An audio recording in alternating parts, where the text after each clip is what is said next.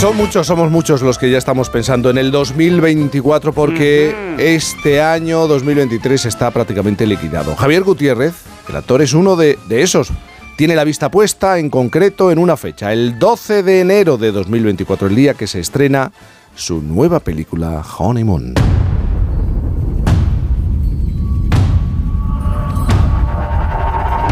Ese día vamos a conocer a Carlos y a Eva, un matrimonio completamente destruido que solo siguen juntos por su hijo Jonás. Cuando Jonás muere en Estados Unidos, conseguir el dinero para repatriar su cadáver se convierte en una verdadera aventura para esta pareja. En su búsqueda del dinero van a descubrir qué es lo que falló en su relación y se plantearán si después de tantos errores se puede empezar de cero. Como no podíamos esperar al 12 de enero, hemos pensado, ¿y por qué no hablamos con Javier Gutiérrez? Javier, buenos días.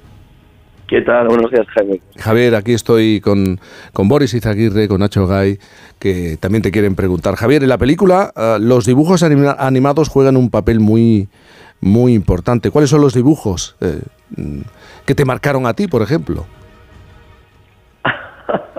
bueno, pues muy, muy muy parecidos a los, a los dibujos de la película.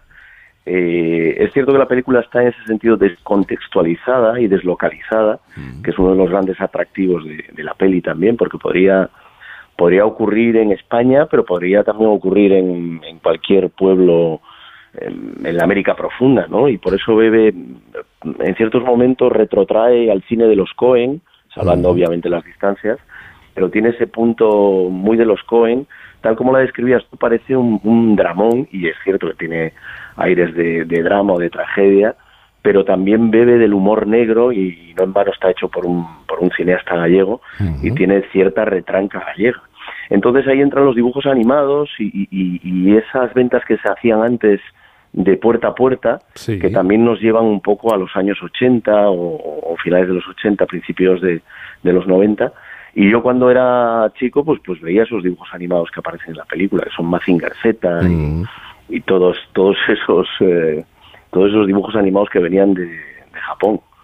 ¿Y, ¿Y, por qué dices que esta película requiere cierto nivel de implicación del, del espectador y que no estamos acostumbrados a eso? Bueno, yo creo que eh, la, la, la, peli sin, sin solución de continuidad va transitando por, por muchos géneros, desde el drama, como te decía antes, a la comedia más negra, al thriller, porque tiene, tiene mm, algún eco de thriller y en esa huida desesperada por conseguir el dinero, que yo, por cierto, no sabía que era tan caro repatriar un cadáver. Esta mm. pareja, más allá de, de que están en una relación mm.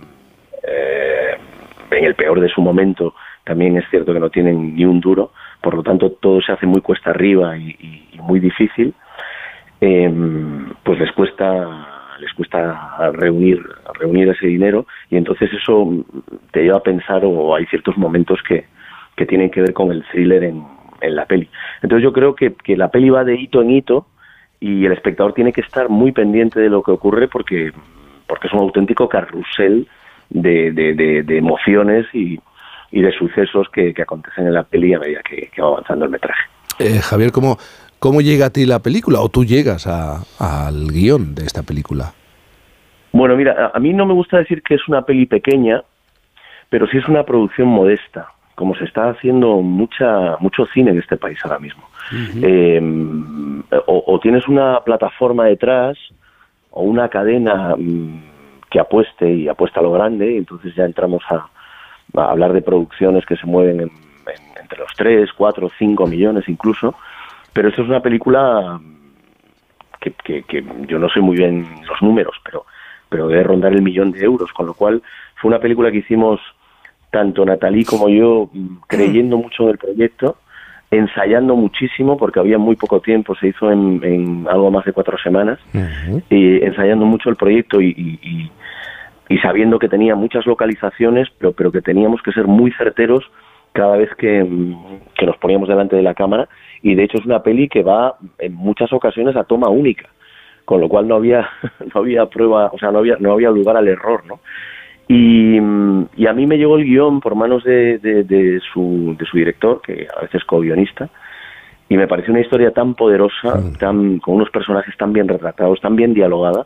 que me daba mucha pena que se quedase en, un cajón, como se quedan otros muchos proyectos. Y, y tanto Natalie como yo hicimos lo, lo, lo posible y lo imposible por, por estar en esa peli tratar de levantarla y ayudar en el proyecto a, Mira, estás, adelante. Estás hablando de Natalie, tu, tu amiga, tu compañera en esta película, os reencontráis en esta película, y ella fue de las primeras personas que se hacen amigas tuyas al llegar a Madrid. Sí, sí, sí. Yo cuando llegué a Madrid con 18 años, eh, tenía familia en Madrid, pero decidí obviamente volar por mi cuenta, volar solo, y eso eso requería independizarse y, y salir un poco del, del, cascarón de la familia, porque yo aquí tenía tíos y, entonces decidí vivir vivir solo y, buscarme la vida. Y en esas apareció Natalie en uno de esos primeros días en los que yo estaba muy solo en Madrid y fue de las primeras personas que, bueno, que, que me ayudó a conocer la ciudad y que, y que comenzamos a estudiar juntos y la deriva personal y profesional nos ha ido llevando a través de los años, ¿no? Y hemos hemos ido creciendo de la mano en tanto en lo teatral como, en lo personal, como en lo cinematográfico, porque hemos sido pareja varias veces tanto en el teatro como, como en el cine. Es muy interesante la reflexión que establece esta, esta película, hablando de las segundas oportunidades, aunque no todas salgan bien. De hecho, hay un momento en el que, eh, recuerdo yo, la inspectora eh, dice algo así como la gente no puede empezar desde cero porque es gilipollas y no se da cuenta que repite siempre los mismos errores. ¿Tú, ¿Tú estás de acuerdo con esta afirmación? Bueno, hay que conocer, hay que conocer la personalidad de esa inspectora que interpreta maravillosamente María Vázquez, que por cierto está nominada al Goya con un peliculón como, como Matria. Desde aquí le deseo lo mejor a, a María, que es una de esas actrices a las que no te puedes perder. Y dicho esto, te digo que el, reparto de la peli es espectacular, mm, empezando por Natalie, siguiendo por María, Pablo Derqui, Fernando Albizu. Hay un auténtico reparto de, lujo. Y, te decía que tiene que ver con la personalidad de la inspectora. Yo, yo si hago esta peli también es porque creo en las segundas oportunidades.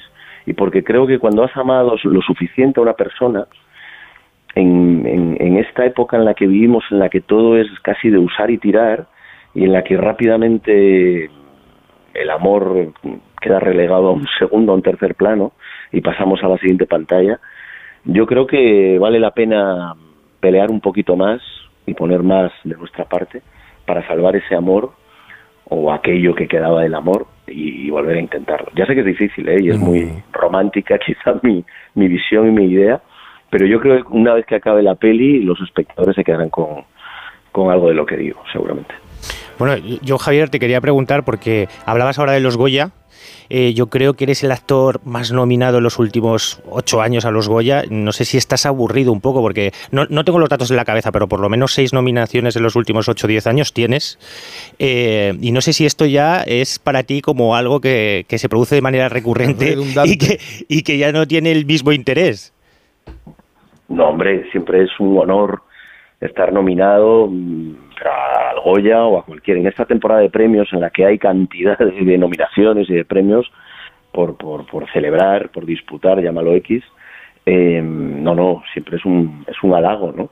Eh, más allá de, del objetivo que es llegar al, espectador y que nuestro trabajo tenga, tenga visibilidad, yo creo que hay un, bueno, pues, pues algo que uno agradece mucho, que es eh, que es el afecto, el calor de los compañeros, y ahí entra tema de las nominaciones, que valoran tu trabajo, valoran tu, trayectoria, y siempre es, siempre es de agradecer. Pero es curioso que este año, por ejemplo, no estamos los que siempre dicen que estamos nominados, ¿no? Y hay gente, hay gente que viene pegando muy fuerte, con muchísimo talento, y, y yo lo celebro también, ¿no? Porque porque a veces parece que, que, que, que, esto de estar nominado o ganar un premio de la categoría de un Goya eh, a, uno, a uno se lo regalan, y no es cierto.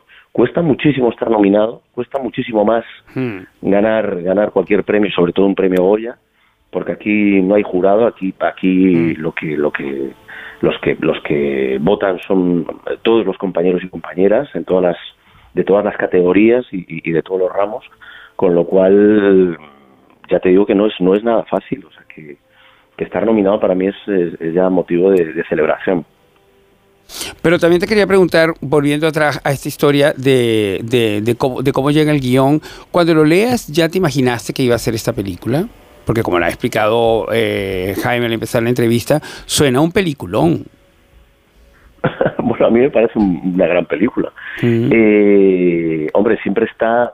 Yo soy un actor eh, que me considero creador también. No me gusta ser un actor que al, que el director o directora eh, vaya moviendo y le vaya explicando absolutamente todo lo que tiene que hacer. Yo también tengo mi visión no solo del personaje, sino de la historia. Mm. Pero al, a fin de cuentas, quien, quien va a contar el cuentecito y quien va a dirigir la peli es el director, con lo cual siempre te pones en sus manos, pero, pero siempre partiendo del diálogo y también de las propuestas que uno lleve, ¿no? Y en ese sentido, yo tenía mi propia propuesta, eh, Natalie la suya y el director obviamente la suya, que es la idea general de la peli, es el que más sabe en ese momento, no solo de la película, sino también de los personajes y de la historia que quiere contar. Pero yo creo que, que hubo hay un, un diálogo bueno, enriquecedor, que, que nos sirvió para, para aportar a, cada uno de nosotros eh, pues, pues lo que queríamos contar de la historia y, la suma de eso al final es el resultado, que es, que es, que es esta peli, ¿no? Decir que, por ejemplo, contar con una con una actriz de la categoría de Natalie, pues le añade un plus a la peli, ¿no? Porque es una, una actriz con una visión no solo unidireccional, sino que, que, que, te vuela, te explota la cabeza muchas veces con los conceptos que tiene, con las ideas, con las mm, propuestas arriesgadas y, uno de los atractivos de, de la peli es a, a Natalie Poza, que es uno de los grandes trabajos de su carrera. Em, llegamos del Festival de Ourense hace es un festival internacional en el que competía tanto Coixet como Kiarostami, había grandes películas y salimos de ahí con el premio del público y, Natalia ganó el premio el premio a la mejor actriz, o sea que eso habla bien de, del nivel de la peli. El 12 de enero, Honeymoon, Javier Gutiérrez, la próxima vez en este estudio, ¿te parece? Hombre, pero por favor, no sabes la pena que tengo de, no veros las caritas ahí. y de estar que las tenemos muy bonitas hoy. Sí, decenas de empresa y estas cosas. Javier, mucha suerte, mucha suerte para el próximo año. Un abrazo muy grande. Oye, muchísimas gracias. Feliz año a todos. gracias a ti, feliz año. En un momento nos vamos de